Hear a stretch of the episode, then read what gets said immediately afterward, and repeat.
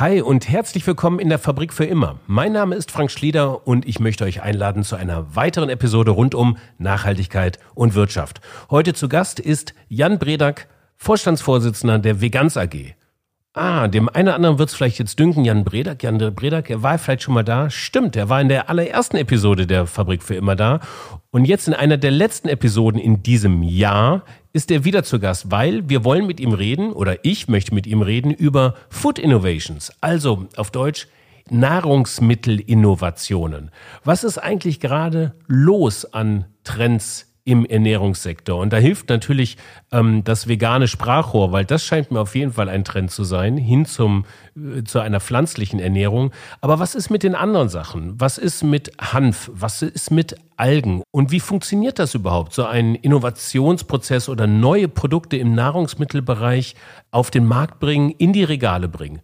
Darüber spreche ich mit Jan in dieser Episode der Fabrik für immer. Ein ganz spannendes Gespräch ist es geworden. Gut aufgelegter Breder, gut aufgelegter Schlieder, eine Menge an Informationen. Viel Spaß und Sinn in der Fabrik.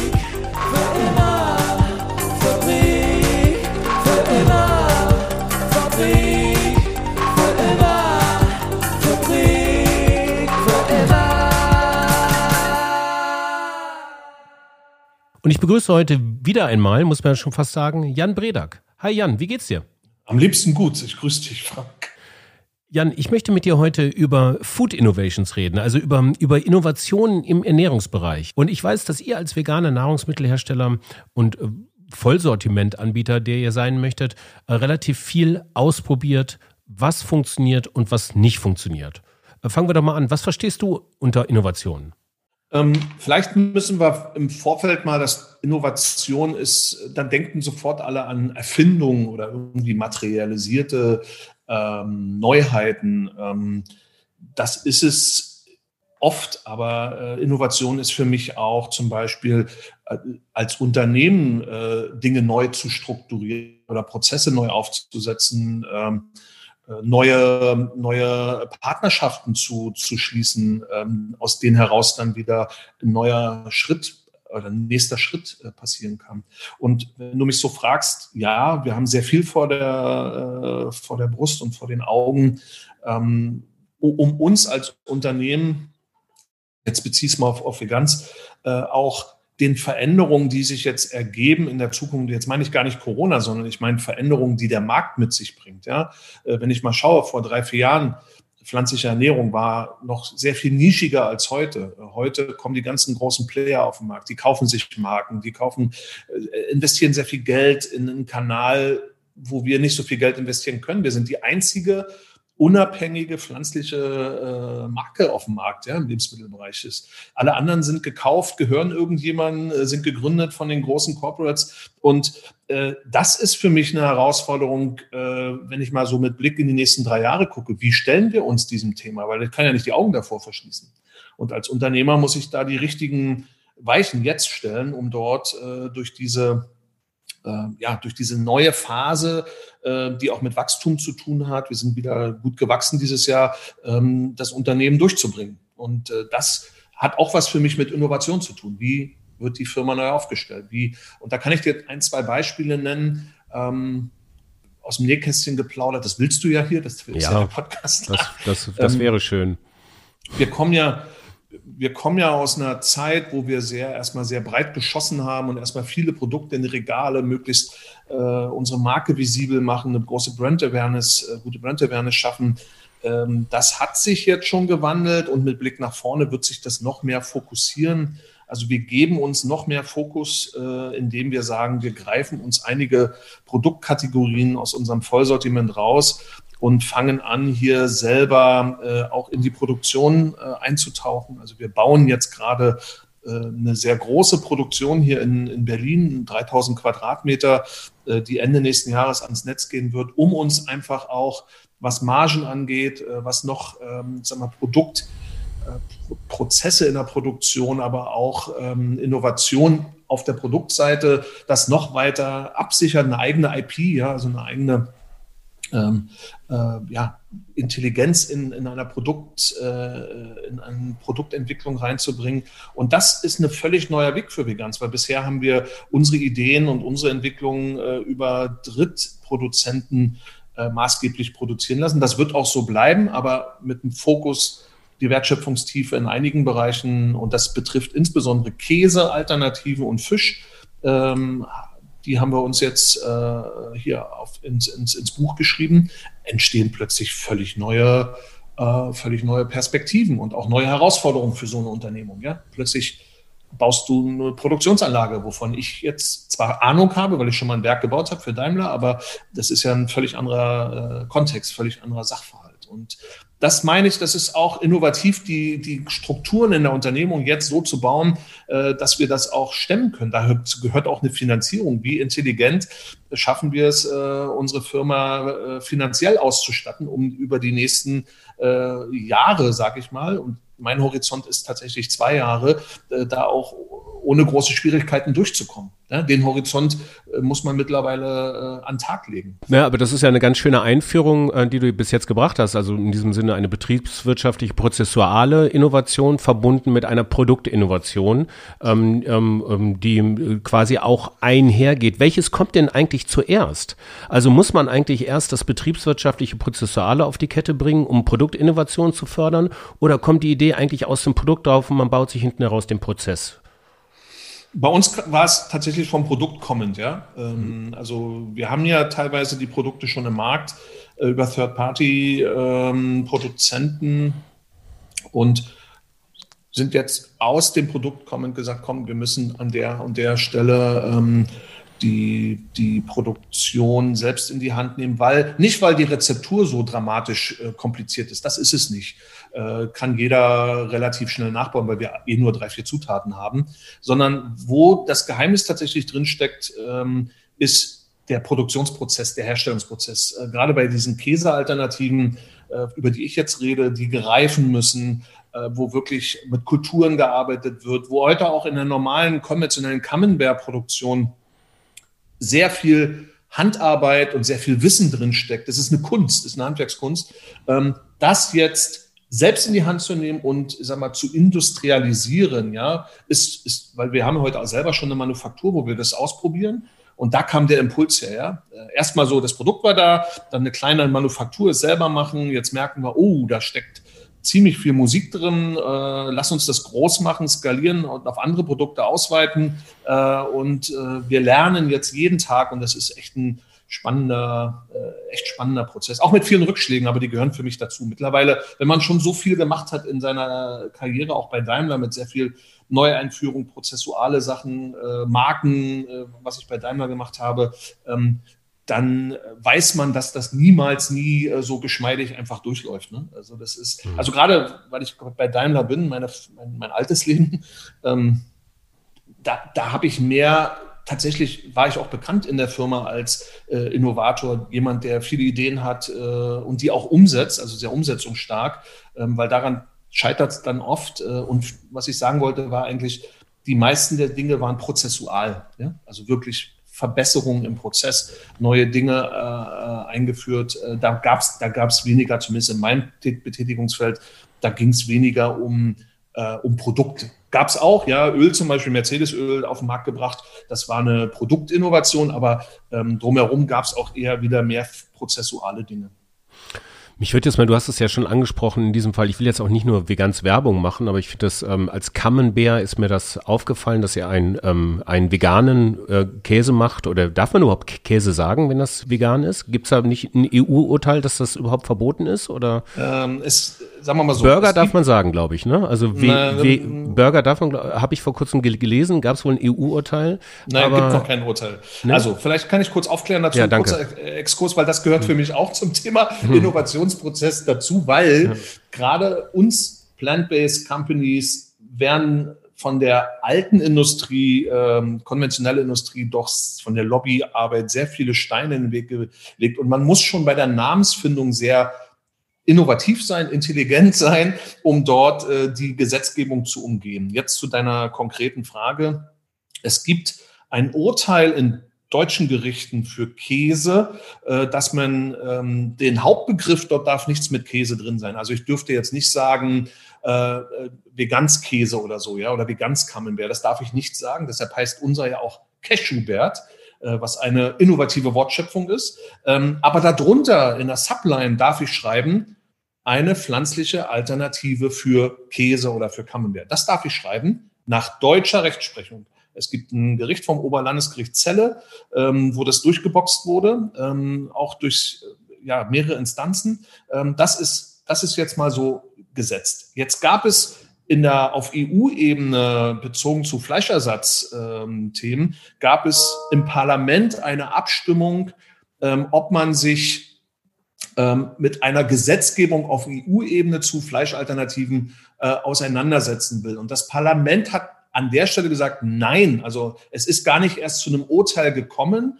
äh, es wird dort, sondern schon das auf der Parlamentsebene hat man gesagt, nee, ist Quatsch, machen wir nicht, äh, äh das ist, braucht keine EU-Rechtsprechung dazu. Ähm, für Käse allerdings hat man gesagt, in der gleichen Novelle, ähm, ja, ja, das müssen wir uns angucken. Also hier braucht es äh, seitens EU-Recht eine klare Regelung. Also das steht im Prinzip noch aus.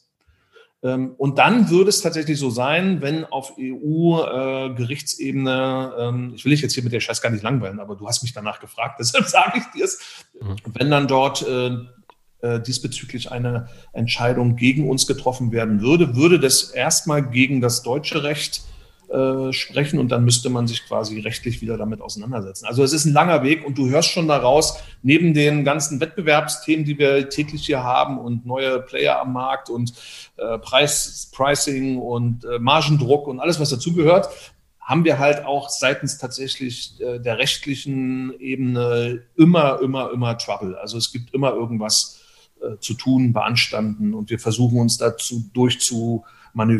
Äh, das mache ich aber schon von Beginn an, weil das von, von Anfang an äh, schwierig war oder ist. Aber gibt es denn da einen Unterschied auf internationaler Ebene? Tut ihr euch in England, Frankreich, äh, im außereuropäischen Ausland da leichter? Na, es gibt für jedes Land, und das macht es immer so schwierig, wenn du in mehreren Ländern unterwegs bist, dass du für jedes Land eine quasi Deklarationsprüfung machen musst. Also einmal was die Zutatendeklaration, aber auch was das Naming deiner Produkte angeht. Und das ist so unheimlich schwer, weil du müsstest theoretisch für jedes Land eine eigene Verpackung haben. Ja, wir gehen jetzt gerade nach Australien, jetzt mussten wir komplett alles neu machen mit unserer Pizza, ähm, komplett neue, neues Naming, komplett neue, neue Verpackungen. Das ist schon auch kostenmäßig sehr, äh, sehr aufwendig. Ja? Also du bist tatsächlich ähm, gezwungen, dich an die jeweiligen landesspezifischen Gesetzgebungen anzupassen, auch innerhalb der EU. Ja? Also klar gibt es EU-Rechtsregelungen, aber gerade im Lebensmittelrecht bist du ja sogar auf, wenn du nur auf Deutschland guckst, hast du auf Bundeslandebene unterschiedliche Auslegungen. Ja, du hast 16 verschiedene Ämter,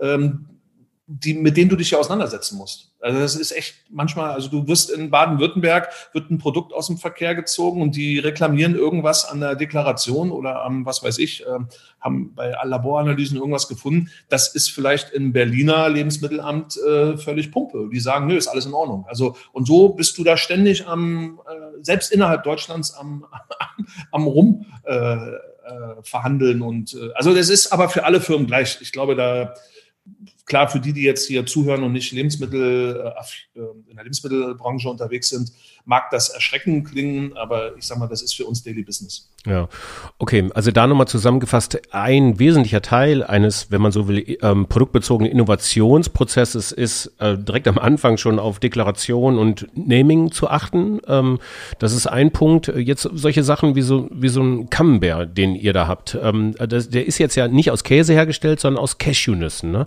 Äh, was ich mich frage, wie, wie entsteht sowas? Also irgendwer muss doch darauf kommen. Also stampft, stampft da jemand mit seinen Cashewnüssen rum und denkt mal, da lässt sich ein Käse draus formen. Wie entsteht diese Produktinnovation im Produkt selbst? Ähm, jetzt der Käse ist vielleicht ein, dafür ein schlechtes Beispiel, weil es äh, Käse aus Cashew gibt schon ewig. Also ist jetzt keine mhm. Erfindung von uns. Ähm, was wiederum den Unterschied macht, ist der Reifeprozess, der Produktionsprozess. Äh, und da spielen Temperaturen eine Rolle. Und am Ende hast du ein völlig anderes Produkt. Oder ich gehe mal noch einen Schritt weiter. Äh, wir haben ja teilweise 90 verschiedene äh, Käse, Reifegrade mit Nüssen aus Südamerika, aus Afrika, aus, aus, Indien, aus Vietnam. Und jede Cashewkern, ist übrigens keine Nuss, ist ein Kern, mhm. ähm, mhm. hat einen unterschiedlichen Endgeschmack am Produkt. Du musst dich also im Produktentstehungsprozess, musst du dich erstmal drauf festlegen, okay, wie ist die Rezeptur? Grundrezeptur ist klar. Und dann, ja, woher beziehe ich meine Ware? Weil die hat wiederum eine Implikation auf, den, auf das Endproduktgeschmack. Dann geht es darum, welche Kulturen, wann kommen die rein, in welcher Menge, äh, bei welcher Temperatur, äh, wie läuft der ähm, Pasteurisierungsprozess, ähm, wie in der Reife, bei welcher Temperatur wird gereift? Bist du zu hochtemperaturig, reift er zu schnell? Bist du zu tief, reift er zu langsam? Bist du zu hoch, kann auch noch Schwarzschimmel entstehen. Also du hast so viele Einflussfaktoren, das ist einfach äh, ja, es ist, äh, es ist ein bisschen Try and Error. Ja? Du probierst dich da auch aus und robbst dich an das Optimum ran. Und das macht das Ganze so interessant, aber es macht es auch, es macht es auch kompliziert und macht es einfach auch nicht so schnell kopierbar. Ja? Also das Endprodukt am Ende im Regal ist für den Kunden ein Camembert-Ersatz, der wirklich nach Camembert schmeckt. Ich glaube, das wird jeder bestätigen. Äh, und wir haben es auch in Frankreich schon probiert mit Franzosen, die da sehr, äh, eine sehr feine Zunge haben. Aber der Weg dahin, das ist also wirklich Jahre Arbeit, Jahre Arbeit, Erfahrung. Und es ist ein ständiger Verbesserungsprozess, der aus meiner Sicht, so wie ich die Leute da beobachte von außen, ich bin ja da direkt gar nicht involviert, nur zum Kosten, ähm, äh, der auch nie aufhört. Und die haben da, glaube ich, die haben da so eine Passion. Also unser Käsemacher, ja, der Käsepapst, der macht das schon seit acht Jahren und hat seine Ausbildung in der Schweiz in einer normalen Käserei gemacht. Also der hat wirklich auf der Alm Original Milchcamembert machen gelernt und hat das übertragen jetzt auf Cashewkerne, weil der Prozess an sich ist auch nicht viel anders, es ist nur die Ausgangsbasis. Hm. Und rezeptorisch ist das ganz easy. Du hast Cashewnüsse, bei uns sind noch Macadamias drin, äh, du hast Salz äh, und du hast äh, Starterkulturen, ja. Ähm, und ein bisschen Wasser. Wie geht das dann weiter? Also du sagst, die jahrelange Arbeit ist ja das eine, das ist die Arbeit in der Werkstatt. Ähm, wie, wie geht das in so einem Innovationsprozess? Wie wird das dann ähm, das Produkt zu einem wirklichen Produkt aus mhm. dem Prototypen heraus? Also ihr, äh, habt ihr ein in, internes Testing dann oder geht das dann direkt an, an Testmärkte? Wie, wie kann ich mir vorstellen? Mhm. Nehme ich mal gerne mit auf den Weg. Ja, das ist sehr kompliziert und wir machen uns da tatsächlich sehr viel Arbeit. Ich bin da, ich bin da eher immer ungeduldig und sage, komm raus damit, ja. Ähm, wir können auch noch weitermachen, wenn es schon im Regal liegt. Aber ich habe hier Leute, die das sehr, sehr, sehr, sehr ernst nehmen. Und wir sind so auch, wir machen erst ein internes Verkostungspanel und das ist, das darf man sich jetzt nicht so, so geil vorstellen. Ja, das ist anstrengend. Ich mache da auch nicht gerne mit, ehrlich gesagt, äh, weil du hast dann riesige Bögen, die du ausfüllen musst und dann hast du da 70, 80 verschiedene äh, äh, Käse zum Testen mit unterschiedlichen Spezifikationen und musst dann für jeden äh, vier DIN A4 Blätter ausfüllen äh, das dauert Stunden, ja, und dann wird dann diskutiert und dann wird aussortiert und dann bleiben dann fünf, sechs übrig, dann wird nochmal nachverkostet. Alter Falter, ja. Und das wird dann jede Woche äh, wurde das hier wiederholt. Es ging monatelang. So. Und als wir dann mal auf dem Stand waren, dann kommt der externe Panel. Dann werden äh, dann schreiben wir äh, in unserer Community aus und dann kannst du dir vorstellen, wir haben dann so 25 Plätze in den Panels und dann kriegen wir so 4.000, 5.000 Bewerbungen. Ja, die kriegen auch Geld dafür, ne? also wir zahlen das auch, aber die Leute wollen gar kein Geld eigentlich haben, die, die wollen einfach dabei sein, die wollen im Produktentstehungsprozess mal miterleben, ihr Urteil abgeben und diese Panels bestehen halt nicht nur aus Veganern, im Gegenteil, sondern wir bilden in den Panels einen repräsentativen Durchschnitt der Bevölkerung ab. Ja? Mhm. Das ist, äh, da achten wir drauf, das macht bei uns unser Moritz, den du ja auch kennst, äh, mhm. der was Research angeht, sehr, sehr äh, affin ist und sehr kompetent und ähm, da wird, werden Panels gebaut und da bin ich echt beeindruckt, was dann da nochmal rauskommt, weil das sind dann plötzlich Geschnapps, äh, Geschnapp, Geschmackssynapsen und Erlebnisse von Leuten, die tatsächlich jeden Tag morgens Camembert essen und die geben dir dann ein anderes Feedback als vielleicht der Veganer, der froh ist, dass er jetzt schon mal was hat, was Käse ähnlich ist. Ja, ich baue bewusst jetzt mal diese, äh, diese, diese Schwarz-Weiß-Geschichten äh, mhm. auf. Nur, nur ist ja so ein, so ein Iterationsprozess. Ne? Also wenn ich das jetzt vergleiche mit Software oder so, so ein, Algorithmus kann dann vielleicht an einer bestimmten Stelle vielleicht neu geschrieben werden oder ein Code. Ähm, und dann wird das äh, zunehmend weiter iteriert. In, in diesem, in diesem Ernährungs-Nahrungsbereich reden wir ja über, über Kulturen. Also das, die Iterationsschleifen sind ja vielleicht deutlich größer. Was ist, wenn das in diesem Panel nicht ankommt? Also äh, wie kann ich mir das vorstellen? Dauert das dann wieder Jahre, bevor das nächste Produkt auf dem Markt ist und rechnet sich das überhaupt? Naja, so eine Produktentwicklung dauert tatsächlich, äh, wenn du sie from, from the scratch anfängst. Ich bringe dir lieber ein anderes Beispiel, ähm, wo es auch richtig in die Hose ging und nochmal neu aufgesetzt ist, unser Lachs, ja. Mhm. Ähm, wir hatten erst ein Produkt aus dem Labor, äh, was sehr innovativ ist mit Mikroalgen, Makroalgen, aus, also aus Algen einen Lachs äh, nachempfunden. Super geil, äh, waren alle begeistert, die Panels, alles durchgelaufen, ja, euphorisch. So, jetzt produzieren wir ja. Wo produzieren wir denn? Also nicht so easy. Die Produktion ist auch noch patentiert, also gibt es auch noch Rechte, also ziemlich schwierig.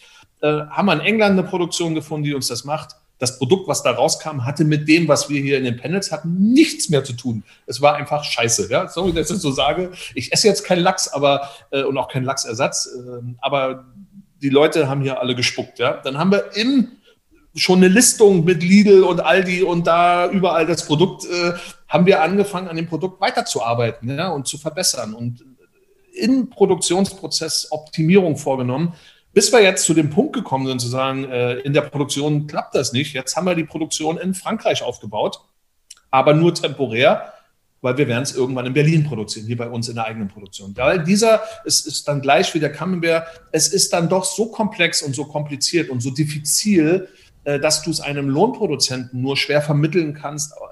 Die kleinen Details kommt es dann an, ja wird über Buchenholz geräuchert. Äh, was ist das für ein Ofen? Wie lange ist das da drin? Ähm, ja, passt das noch von den Kosten? Und, und, und. Also es ist schon, du hörst schon aus meinen Aussagen, mich nervt das auch ein bisschen, äh, weil ich hätte das Ding lieber draußen. Ja? Eigentlich, jetzt kommt die neue Produktion, kommt nächste Woche. Äh, äh jetzt aus Frankreich, also in England abgezogen, jetzt in Frankreich, ähm, ist, ist deutlich äh, deutlich besser, aber noch nicht da, wo ich sie eigentlich äh, oder wir sie hinhaben wollen. Ne? Ist, äh, wieder ein Zwischenschritt. Jetzt haben wir eine große Aktion mit Lidl im Februar, da muss das Ding raus, ja. Äh, und dann werden wir aber weiter optimieren. Und ich sage dir, der Endstand wird tatsächlich wahrscheinlich erst Ende nächsten Jahres äh, sein, wo wir alle sagen, jawohl, das ist jetzt der Lachs, äh, den wir eigentlich haben wollten. So.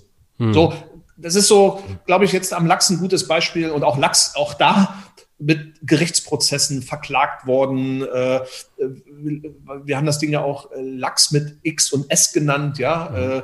Mhm. Dann Vergleiche gemacht zu herkömmlichen Lachs. Dann hat mich der Hersteller des herkömmlichen Lachs verklagt, weil ich sein Produkt abgebildet habe. Und also never ending story. Also es ist wirklich, man erlebt jeden Tag was, aber man muss wieder bei Innovativen zu bleiben, auch dort immer Wege finden, sich anzupassen. Ich glaube, Innovation ist für mich umschrieben mit der Schnelligkeit, Möglichkeit, sich anzupassen an die sich ständig verändernden Rahmenbedingungen. Ich glaube, das zeichnet auch ein Unternehmer aus im Kontext Innovation, äh, dass man dort äh, am Ball bleibt und dort äh, sich auch nicht von Rückschlägen ähm, niederstrecken lässt, sondern ah, einen in die Fresse kriegt und dann sucht man halt einen Weg, wo man dem nächsten Schlag ausweichen kann. Ne? Mhm. Das ist so ein bisschen eine Metapher, wie ich das so empfinde mein tägliches Arbeiten.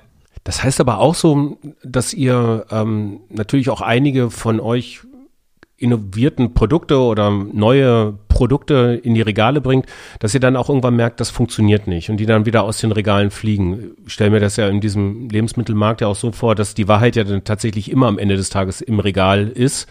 Dazu die Frage, wie hoch ist eigentlich so der prozentuale Anteil an neuen Produkten in eurem Sortiment? Was, was kommt an, was fliegt da raus und mit welchen Ratios kann man da so rechnen? Ich habe neulich bei dir im Podcast, äh, war im anderen Kontext eine Ratio gehört, 90 Prozent ist Schrott.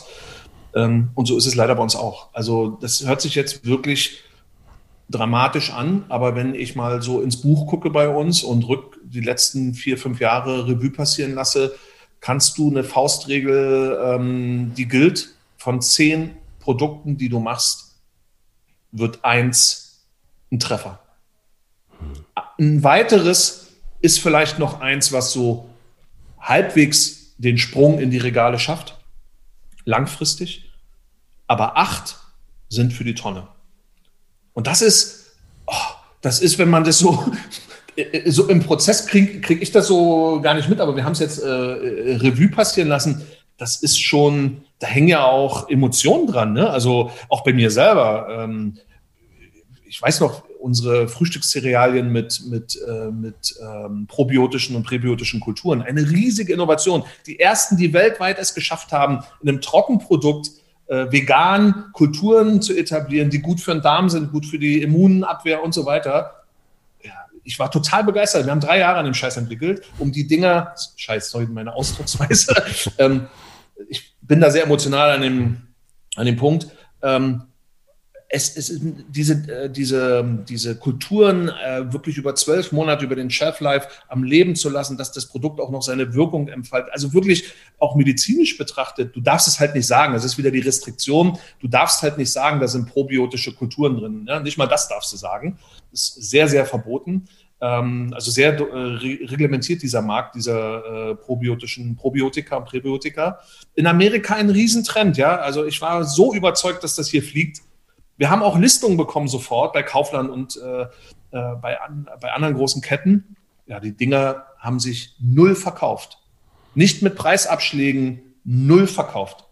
Jetzt haben wir sie vom Markt genommen. Ich bin total traurig, ja, weil es ist, es ist, äh, da ist so viel Herzblut von so vielen Leuten hier reingeflossen. Wir haben auch so viele Werbekampagnen dazu gemacht, innovative Werbekampagnen. Selbst ne, so tu was für deinen Darm, sonst ist dein ganzer Tag im Arsch. Ja, äh, stand hier überall in der Berliner, äh, in der Berliner S-Bahn. Es gab auch, es gab auch mehr sozial verträglichere äh, äh, Kampagnen, aber ich, ich fand das richtig gut und aber leider ähm, das Produkt ist beerdigt. Und das ist jetzt nur ein prominentes Beispiel ähm, von sehr, sehr, sehr, sehr vielen. Ja. Hanf ist nächstes. Hanf. Was haben die Leute Hanf gehypt? Ich weiß auf Messen überall Hanf, das neue, das neue Thema. Wir waren die ersten, die äh, Hanfproteine, hatte ich ja meinen Rückruf bei DM, äh, bekiffte Kinder bei DM, war auch ein sehr guter äh, Markteintritt äh, für dieses Produkt, gibt es bis heute. Aber wir haben dann Hanfriegel gemacht, ja, also wirklich äh, aus, ähm, aus rohem Hanf, ganz tolle Produkte, sind nicht geflogen, sind nicht geflogen. Und ähm, ja, auch diese äh, CBD-Welle, ja, die jetzt äh, angekündigt ist, so richtig Durchbruch ist da nicht. Ne? Ich meine, wir sind jetzt nicht im CBD-Geschäft drin, aber äh, sagen wir, die Nutzhanfprodukte, äh, die wir da rausgebracht haben im Lebensmittelbereich, sind ja zumindest in der Symbolik sehr nah dran, aber keine Chance. Es spricht so viel für Hanf als Produkt. Es wächst hier. Es ist super für die Bodenerosion. Es ist super verfügbar. Es muss nicht äh, aus was ich woher importiert werden. Also es spricht wirklich sehr viel für Hanf. Ist auch übrigens ein sehr altes Nutzgetreide, ne, was, äh, was über Jahrhunderte sehr wertvoll war, ist sehr in den Hintergrund geraten und wir haben die Produkte hier nicht am Markt etablieren können. Das ist eine Erkenntnis, ja, da greift man halt neunmal ins Klo von zehnmal. Wenn du jetzt auf das, ähm, also ähm, eine andere Frage noch in dem Zusammenhang, fliegen Algen? Also könnten Algen funktionieren? Als du hast ja gerade von so einem Lachsersatz gesprochen, den ihr aus Algen herstellt. Ist das so eins dieser Superfoods der Zukunft oder auch eigentlich ein leeres Versprechen? Nee, also wir halten sehr viel von Algen. Äh, wir, wir sind auch sehr stark in dem Bereich unterwegs. Da kommen jetzt einige Dinge, über die ich ja noch nicht reden kann, leider. Äh, da sind wir noch zu früh, um uns nicht den Wettbewerbsvorteil zu nehmen. Mhm. Aber das wird definitiv, ähm, wenn man mal schaut, auch äh, auf die Proteinversorgung der Weltbevölkerung in Zukunft, ja, ähm, und auch CO2. Bei Algen binden ja auch noch CO2. Ne? Also es ist, ist ja auch schon für unseren Lachs ähm, der bindet CO2 aus der Luft und äh, du hast ein Lebensmittel, was wirklich kein Tierleid hat, überhaupt keine umweltschädlichen Einflüsse. Also in der ganzen Wertschöpfungskette nur Vorteile.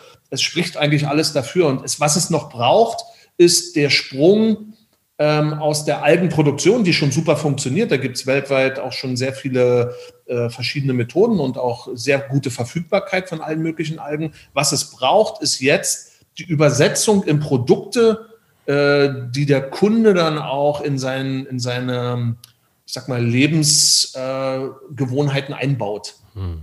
Und da ist Alge noch weit von weg. Also die Leute sind doch noch, was Algen angeht, so ein bisschen picky. Ja? Das gleiche ist für Insekten. Ja? Also es hat jetzt nichts mit vegan zu tun, aber ähm, auch da groß gehypt. Aber da sind die Menschen doch weit von weg jetzt tagtäglich, äh, anstatt von tierlichen Proteinen vom Rindschwein und so weiter äh, auf Insekten zu gehen. Mhm. Das ist mal so ein kleiner, so eine kleine Flamme, so eine Stichflamme, die aufgeflammt ist, aber es ist jetzt kein Produkt, was dauerhaft im Regal äh, sich gerade etabliert hat. Und das Gleiche gilt le leider im Moment noch für Algen, aber ich glaube fest daran, mal abgesehen von unserem Lachs, ähm, dass sich das Thema Alge nachhaltig in den Ernährungspyramiden äh, dieser Welt etablieren wird. Mhm. Muss, Sonst, wir kriegen, wir schaffen die Proteinversorgung nicht mehr für diese Anzahl Menschen auf dieser Welt. Ja. Du brauchst diese marine, marine Kultur. Du hast ja gerade schon ähm, auch erwähnt, dass so, so Essgewohnheiten äh, so im Grunde genommen eigentlich immer konservativ sind, ja, so, so Geschmack, Vorlieben und sowas, die sind ja irgendwo so tief verwurzelt in einem drin und ähm, Ernährungs-, Nahrungsinnovationen brechen das so ein bisschen auf. Äh, was ich mich frage, welches jetzt auch mit deiner Erfahrung, welche Produkte funktionieren und welche nicht, so welches Wertversprechen muss eigentlich so eine Innovation mitbringen? Lässt sich das ähm, pauschal sagen? Ja, das ist unterschiedlich angelegt. Das hängt immer von der Firma ab, die, ne, was die da auch reinlegt. Und bei uns ist es halt immer das Thema Klimaschutz und Umweltschutz. Das ist unser Wertversprechen. Ne? Also dieses Produkt hat einen positiven Einfluss auf unser Klima. Also wenn diese 1,5 Grad Debatte, ne? Ähm, wo wir uns im Übrigen auch weil wir vorhin, ich schweife jetzt gerade wieder ein bisschen ab, aber es passt sehr gut, weil wir vorhin über Innovation gesprochen haben. Ähm, wir sind ja schon sehr weit mit Eternity und so war, was auch eine Innovation war, das auf Lebensmittel draufzubringen. Wir gehen jetzt noch einen Schritt weiter nächstes Jahr und machen die gesamte Firma inklusive Produktion, aber auch Büro, inklusive aller Menschen, die für uns, mit denen wir zu tun haben, ähm, unterwerfen wir uns dieser 1,5 Grad Messung. Ja? Das heißt, wir XDC-Initiative, äh, äh, ähm, ich weiß nicht, ob du die kennst, mhm. äh, solltest du dir unbedingt äh, vielleicht auch mal in den Podcast holen, kann ich dich gerne mhm. Äh, zusammenbringen. Eine sehr, sehr coole Initiative, wo schon auch sehr viele Firmen involviert sind. Und das Geheimnis da ist wie bei Eternity. Du bringst alle Maßnahmen, die du machst und alles, was deine Firma an Wertschöpfung generiert, bringst du am Ende auf eine Gradaussage. Ja? Als Kennzahl, als KPI-Messung steht dann, diese Unternehmung ist gut für 2 Grad, 2,5 Grad, 1,5 und nach Pariser Klimaabkommen stehen halt die 1,5 und dann kann man sehr schnell feststellen, ähm, bist du da besser als 1,5, also hast du einen positiven Impact oder bist du noch äh, drüber und musst noch etwas tun mit konkreten Maßnahmen, um dort äh, drunter zu kommen. Und das hat für mich auch was mit Innovation zu tun, weil du musst dich verändern. Eine Innovation triggert ja immer eine Veränderung. Du musst dich bewegen, du musst aus deiner Komfortzone raus, du musst dich neuen Dingen öffnen. Und deshalb äh, passt es hier sehr gut, ähm, äh, dass, dass wir, das äh, zählt für mich auch unter, dem, unter der Überschrift Innovation. Ne? Das ist ein mhm. ganz wichtiger. Jetzt zurück ähm, äh, zu, deinem, zu deiner Ursprungsfrage. Es hängt immer davon ab, was die jeweilige Company ihrem Produkt an, an, als USP, als Wert mit auf den Weg gibt. Und das kann ganz unterschiedlich sein. Das kann ein gesundheitlicher Aspekt sein, was es bei uns nicht vordergründig ist. Ja, damit gehen wir nicht raus. Es kann, wie gesagt, Klima, es kann Umwelt, es kann aber auch ein besonders, ähm, was ich, ein schlank machen oder Sättigung oder irgendwas, ja, äh, name it, ähm, äh, was du deinen Produkten mit äh, äh, quasi, mit was du die ins Regal legst, um, mhm. um auch eine Differenzierung und auch einen Kaufanreiz äh, zu schaffen. Ja, ähm, da fällt mir gerade ein, also gerade so als die Corona-Zeit, als der Shutdown der erste losging, wir haben es im zweiten Jahr auch noch mal ein bisschen gemerkt, irgendwie, wo so überall die Waren knapp wurden. In Deutschland war es das Klopapier, in Frankreich der Wein.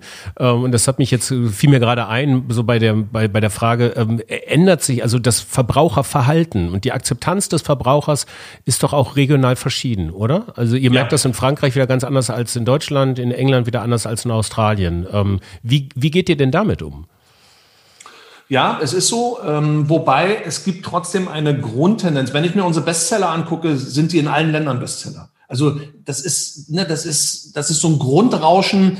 Ähm, ich sag mal, unser Bounty Fighter, ja, unser Chokbar Coconut, der, äh, der quasi als Ersatz zum konventionellen Bounty ist, der funktioniert überall auf der Welt. Jeder versteht das, jeder schmeckt ihn, da ist eine Relevanz da, man sieht, okay, der ist gut fürs Klima, gut für mich äh, und so weiter. Ähm, funktioniert. Es gibt trotzdem regionale ähm, äh, Unterschiede. Ich sage dir mal ein Beispiel mit äh, Asien. Ähm, die, die Chinesen essen nicht so gern süß oder andersrum, die europäische Süße ist für die Asiaten too much. Also das, das, können die, also wenn wir heute über eine Schokolade, die bei uns gut läuft, reden, ja, dann ist das für die Asiaten zu süß. Deshalb, die Chinesen achten wiederum darauf, dass sie einen Mehrwert aus dem Produkt haben, der für sie ganz egoistisch betrachtet äh, cool ist. Also das heißt, es macht mich stärker, es macht mich schneller, es macht mich schlanker, es macht mich schlauer, ich kann besser nachdenken. Damit kannst du punkten, ja. Also das sind so Dinge, darauf achten die vermehrt. Da ist äh, und du musst halt die Geschmacksprofile dann schon mit im Blick haben. Frankreich auch ein gutes Beispiel. Frankreich ist sehr traditionell beim Essen. Ja, da punktest du weniger jetzt mit Fleischersatz und so. Äh, da sind die sehr skeptisch, weil die eher noch äh, sehr tradiert unterwegs sind, äh, was ihre Essgewohnheiten angeht. Es ist sehr viel schwerer, das aufzubrechen, selbst bei den jungen Leuten. Ja, und auch Deutschland ist nicht so easy peasy. Ja, da gibt es Länder wie jetzt in den Nordics, die sind da viel weiter als wir. Und auch Österreich und Schweiz ist was den, das Bewusstsein der breiten Bevölkerung angeht, äh, weiterentwickelt als Deutschland. Ja. Wir sind jetzt schon langsam so Richtung, Richtung Ende kommend. Ich habe gelesen, du bist, du bist ja auch als Investor ähm, im Ernährungsbereich so ein bisschen aktiv. Äh, ist das richtig? Ja, also ich, ja, war früher mehr. Ich habe jetzt natürlich sehr viel Zeit mit Veganz äh, zugebracht, ähm, krieg aber jede Woche zwei, drei äh, Pitch-Decks auf dem Tisch, ähm, schwerpunktmäßig aus dem Ernährungsbereich, äh, entweder von befreundeten auch Investoren oder ich bin auch in Club äh, drin, in Clubs drin, wo wir uns gezielt auch Investments angucken. Äh, oder es sind Startups, die gehört haben, hey, der Bredak äh, mit Veganz, der hat da was auf die Beine gestellt und da will ich mal ein Approval mir holen oder ich will, dass der bei mir investiert oder ich will, dass der mir hilft oder wie auch immer.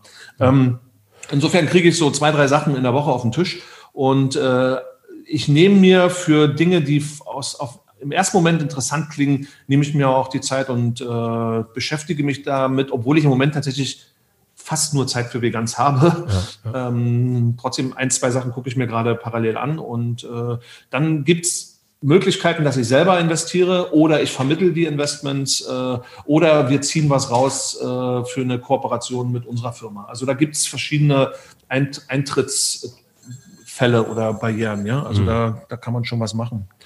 Ähm, dazu noch, wann, wann überzeugt dich da eine Idee?